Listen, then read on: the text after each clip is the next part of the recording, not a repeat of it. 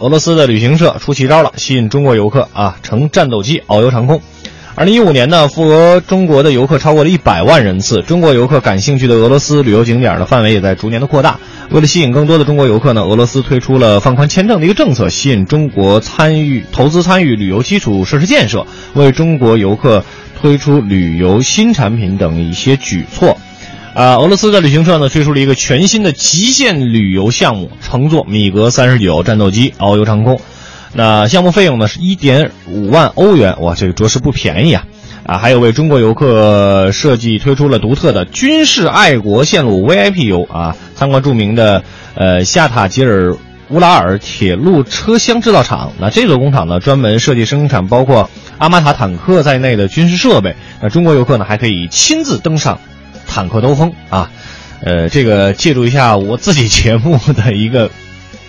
消息，就是咱们中国人在呃国际旅行当中的这个花费确实是最高的，所以现在全世界都在关注着中国市场，都希望中国的游客去他们那儿玩，因为玩是因为咱们的购买力实在是太强了。那同时呢，俄罗斯还推出了大批冬季旅游项目，比如说坐破冰船呀，在北极海域航行和观察北极熊啊。为了满足中国游客看北极熊的这个意愿呢，旅行社会先通过卫星啊对科拉半岛进行观察，发现哪儿的这个云呢有间隙啊，就前往哪儿去看极光，防止天空云量太大啊没有办法观看这样的一个情况发生。简单说，人家这个客户体验做的不错。旨在吸引中国游客，谁让咱们钱多呢？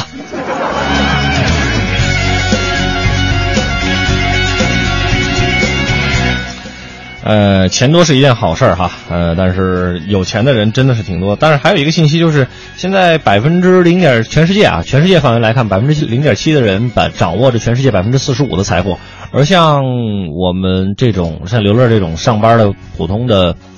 呃工薪族来说呢。我们那叫那是多少来的？百掌握着百分之二十二的财，全世界百分之二十二的财富，但是我们是占有了全世界应该是百分之多少多少的一个一一个最主要的一个人口一个